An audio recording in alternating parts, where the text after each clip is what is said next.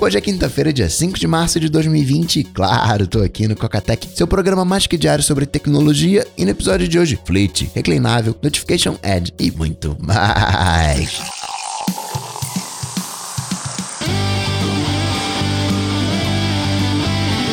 Dicas, produtividade, tecnologia, opinião, comportamento, tendência, notícias. Cocatec. Cocatec. Cocatec, a sua dose diária de tecnologia.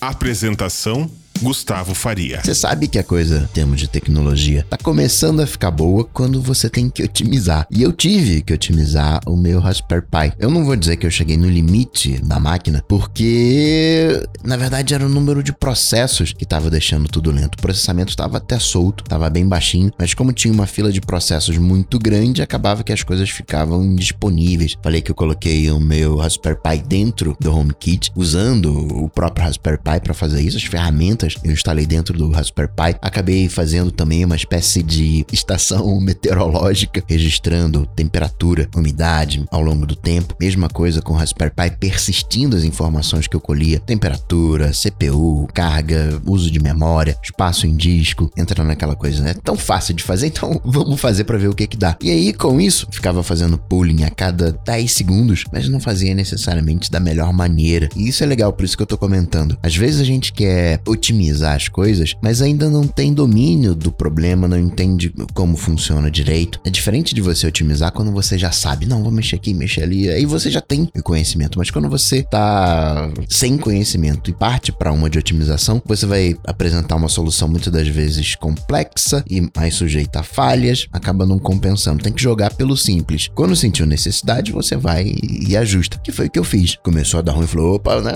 O negócio não, não tá bacana. Aí você vai ajustando peraí, 10 segundos? Não, vamos colocar aqui 20, vamos colocar 30, uma vez por minuto. E não, isso aqui é melhor colocar desse outro lado, melhor fazer desse jeito aqui. Agora voltou a ficar redondinho, levinho, bem longe do limite do Raspberry Pi, fazendo tudo direitinho, tá fazendo pooling a cada 10 segundos, continua. Tava usando meios penosos para obter as informações, então o Raspberry Pi ficava travado, esperando para conseguir a medida. Ah, qual, qual ganho com isso? Não sei qual ganho, não. não é pelo ganho, é pelo aprendizado. Embora eu acredite acredite que eu vá continuar usando esse esquema, mas é para no futuro pintar uma oportunidade ter esse recurso na caixa de ferramenta. Não, eu posso fazer usando isso aqui. O banco de dados ele é bem enxuto, ele é específico para essas séries temporais, então ele vai acumulando os dados, porque eu não quero saber com precisão de 10 segundos como é que estava o meu Raspberry Pi no ano passado, mas eu quero ter de repente uma visão horária, uma média horária, que nem quando você vai fazer análise de gráfico de bolsa. Você não precisa olhar os negócios que aconteceram um, um ano atrás. Você pega um time frame que seja interessante, que acumule os negócios, sei lá, de 30 minutos, uma hora, diário. E é interessante que você diz, ó, oh, eu quero salvar esses dados por 30 dias, quero que acumule de hora em hora, de minuto em minuto, a cada 15 minutos. Interessante para quando você quer persistir dados historicamente ao longo do tempo. E ó, eu acho que já tá no ar. O aula 2 do Hackeando o E-mail em coca.tech barra e-mail e com o brinde, onde eu explico o toque de Midas. Então dá um pulo lá, coca.tech barra e-mail. Notícias. Notícias. Coca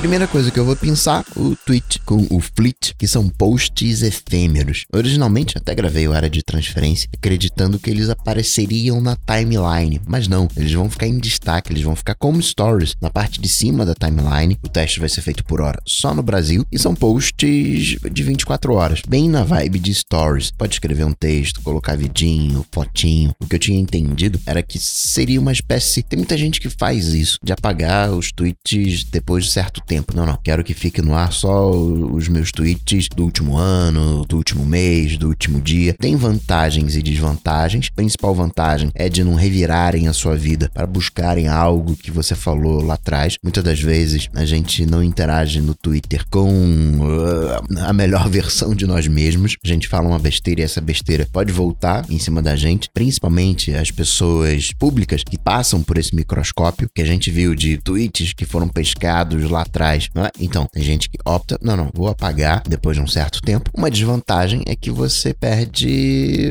embedar esses tweets. Você não tem mais, obviamente, nada eterno. Não sei se vai colar, o Twitter ele né, tem um, um, jeito próprio de ser usado. Acho que Stories combina muito bem com o Instagram, porque é foto, a gente está acostumado a consumir esse conteúdo. O Stories é mais foto, videozinho curto, combina. No WhatsApp, a gente acaba, tem as figurinhas, tem né, o, o áudio, mas essencialmente é uma comunicação por texto. Mas curiosamente, o Stories no WhatsApp pegou. A ideia do Stories é boa, mas por exemplo, no YouTube não pegou. Não sei se porque no YouTube acaba sendo um conteúdo bem diferente. Não, eu quero ver vídeo aqui bem produzido, não quero ver os stories. Já no Instagram, tem muito post que poderia ser stories e stories que poderia ser post. Muitos status no WhatsApp são de fato status públicos, são mensagens públicas. Não sei como é que isso vai funcionar no Twitter. A ideia, de novo, dos stories é boa, mas é o Twitter, né? Twitter é essa coisa assim assim. Facebook contou que ao longo do último ano travou 6,5 bilhões de contas que eram falsas por IA, inteligência artificial, 6,5 bilhões. São 2,5 bilhões de usuários ativos por mês. E no mundo, a gente tem basicamente 6,5 bilhões de pessoas. Na verdade, 7,7 bilhões, mas você entendeu o ponto. Ok, tem empresa, ainda que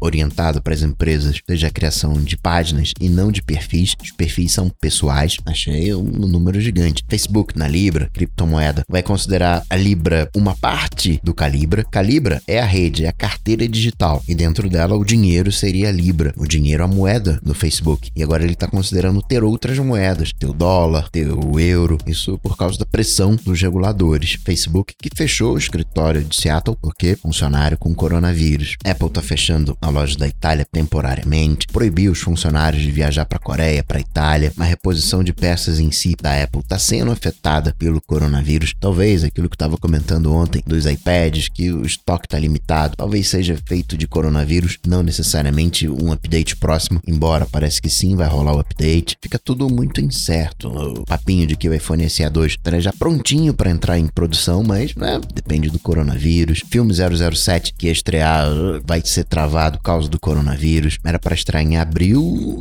vai ficar para novembro. A Apple, que no Apple TV Plus ia apresentar conteúdo no SXSW, não vai mais. Aqui no Brasil, confirmado o terceiro caso, também vindo da Itália. Enfim, se a WWDC for cancelada, Apple pode fazer um evento online. Apple, ah, vai ter lançamento agora de produto, né? O pessoal falando final do mês, início de abril. Apple pode fazer um evento só online, um evento a portas fechadas. Pega um ou outro jornalista para divulgar essa informação. Vai ser notícia igual. Agora, pra gente, né, fica aquela recomendação de não só lavar as mãos, mas né, fazer aquela limpezinha, desinfectar o smartphone, teclado do seu computador, o mouse. Quando foi a última vez que você limpou o seu teclado, né? E outra coisa bacana, existe aquele projeto para achar vida alienígena, o SET at Home, onde você coloca o seu computador para processar os dados. E tem o Folding at Home, que é dedicado para a área de saúde, e eles começaram agora a buscar a cura para o coronavírus. Se você quiser ajudar, foldingathome.org. Recentemente pintou um debate de reclinar ou não a poltrona do avião. E a bandejinha que fica atrás da poltrona, quando fechada, fica inteiriça. Você passa a mão, você não sente nenhum dente, nenhuma rebarba. Quando abre, fica uma rebarbinha. Ali quando termina, onde encaixa a bandeja, logo abaixo, onde termina o pano e começa o plástico, tem aquela rebarbinha. E aí, o carinha tava com seu MacBook na bandeja, tava ali trabalhando, o cara da frente reclinou a poltrona. Quando reclinou, essa rebarbinha encaixou na tampa que estava aberta. Continuou empurrando, o resultado amassou a tela um pouco, quebrou a tela. Aí o cara falou: o que, que, aconteceu? O comissário de bordo falou: é, mas o cara da frente aí precisa reclinar. Aí entrou em contato com a companhia aérea que falou: então, a culpa é do passageiro da frente. Tem sim uma coisa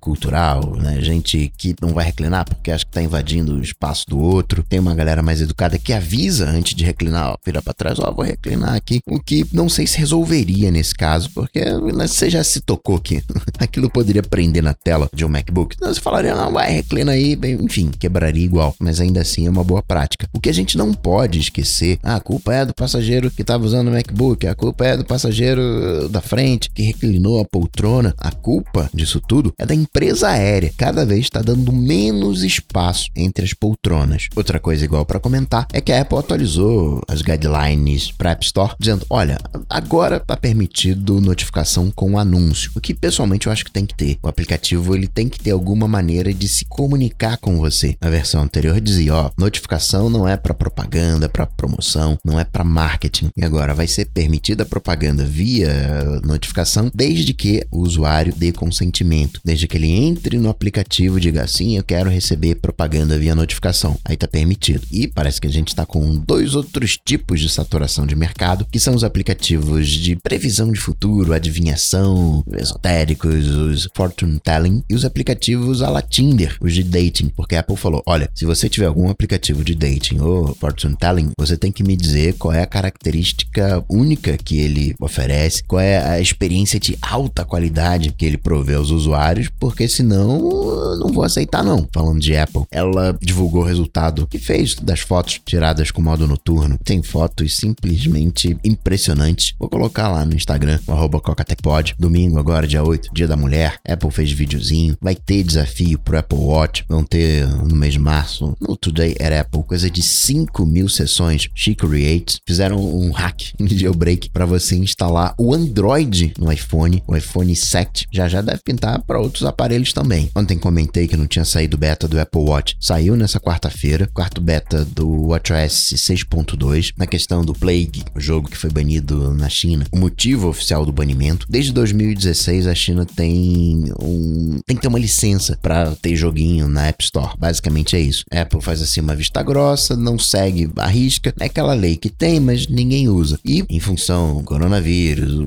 a temática do jogo, a China puxou essa cartada. Falou, então você tem a licença? Ah, não, tem? Então aqui ó, não vai ter que sair da loja. E agora essa lei vai valer. A Apple falou para os desenvolvedores: se você quer que seu jogo esteja presente na loja chinesa, você tem que me mandar até 30 de junho o número lá que você pediu para aprovar o jogo. Aqui no Brasil, os Correios está com uma nova modalidade de entrega, é o entrega no vizinho. Achei mó legal, faz todo sentido. Foi ideia dos clientes e é uma boa porque acaba que hoje o destinatário ausente vai continuar. Talvez tenha uma nova mensagem: vizinho ausente. A gente bem sabe como funciona. Mas a questão é, se de fato o correio foi lá para entregar e não tem ninguém para receber, ele vai ter que refazer essa entrega. Se tiver a opção de deixar com o vizinho, ó, resolvido. Isso para PAC e SEDEX. Vai ter um campinho onde você autoriza ou não a entrega pro vizinho. Agora, Coca, qual é o vizinho? Então, você coloca qual é o número da casa do vizinho e tem que estar no máximo a duas casas. Você nem vai colocar rua nem nada, você só coloca o número. Ah, Coca, mas e se a pessoa mora de esquina? Só vai poder colocar então do vizinho do lado. Ou da frente, mas né, o, o da esquerda de um dos lados, né? Vai estar na outra rua. Aí não dá, né? Não tem como colocar a rua. Eu não sei, de repente até pode. Caso de prédio, aí tá liberado qualquer apartamento, mesmo que seja de outro andar. Um projeto de lei tá querendo que celulares homologados lá fora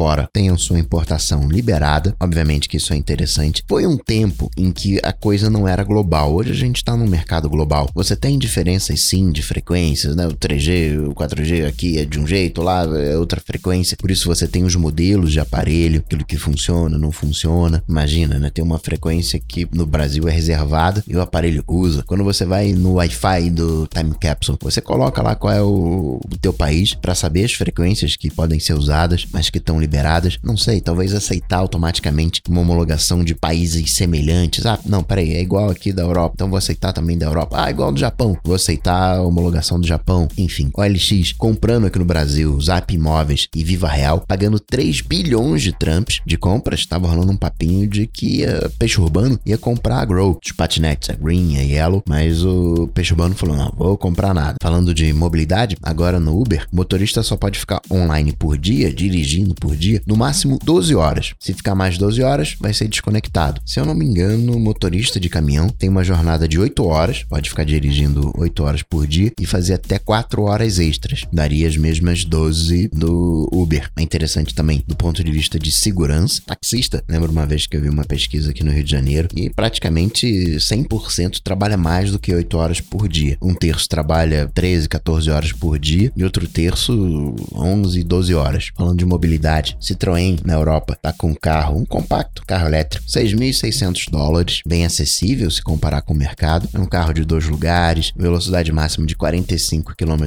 por hora. É bem para a cidade, é quase é, uma bicicleta em formato de carro pela velocidade. E outra, né? Nem precisaria de carteira, parece. Isso lá na França. A Fiat que vai trazer um pro Brasil. Ainda esse ano, o 500E BMW mudou de logo, agora tá com logo flat, ficou meio assim assim. Lewandowski, que teria roubado roubado os segredos dos veículos autônomos do Google e levado para Uber. Vai ter que pagar para o Google 180 milhões de Trumps. Provavelmente quem vai pagar é Uber. Aquelas questões contratuais, né? As empresas protegem os funcionários. Let's Encrypt, que gera certificados HTTPS gratuitamente e automaticamente, até CertBot, fica a dica, teve um bug na geração dos certificados, não estava verificando as coisas direito. Garoteou, cancelou o certificado de todo mundo. 3 milhões de certificados foram cancelados. Inclusive, tive que remitir o certificado do Coca-Tech. Microsoft com Windows. Tá deixando aquele menu iniciar né, com menos foco no Live Tiles. Nem todos os aplicativos suportam Live Tiles. Bem provável que o Live Tiles morra em alguma versão futura. Não decolou. Por mais que a Microsoft venha dizendo o contrário. No Xbox, o Series X 12 teraflops. Isso é o dobro de potência do Xbox One X. Stadia não está conseguindo atrair novos jogos. Os estúdios não estão comprando muito a ideia. Principal motivo, além do futuro incerto, é porque o Google não está pagando muito. Eu não vi detalhes do pagamento, mas fiquei imaginando se for que nem streaming, onde a cada jogada